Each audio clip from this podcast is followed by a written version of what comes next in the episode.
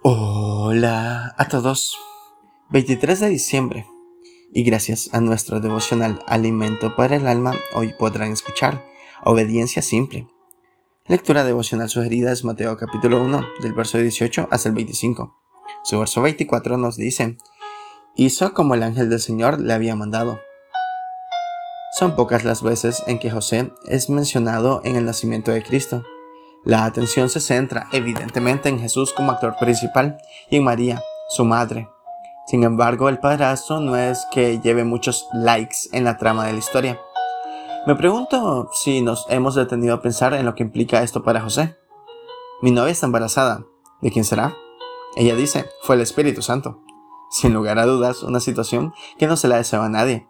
Sin embargo, vemos en el relato que José era justo y ante la realidad inicial de ver a su prometida embarazada, a lo que atinó fue a no tomar represalia contra ella.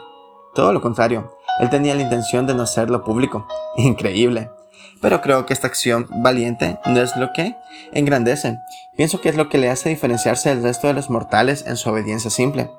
Él no necesitó de consejeros, aunque estoy muy de acuerdo con buscar, consejo, ni de señales con relámpagos y truenos. Él solo tuvo que escuchar la voz de Dios, y sin preguntar ni dudar, realizó lo que se le pidió que hiciera. Dios nos está hablando hoy a través de su palabra, y solo requiere que obedezcamos de manera simple. Es cierto que hay cosas que nos chocan y que pudieran parecernos inverosímiles. No obstante, Dios quiere que nosotros hagamos como Él nos manda. ¿Por qué? Porque es lo mejor para nosotros y damos cumplimiento al plan que Él ya ha ideado para la humanidad devocional escrito por Josías Ortiz González en República Dominicana. Obedecer a Dios no es fácil, pero es simple. Muchas gracias por escuchar.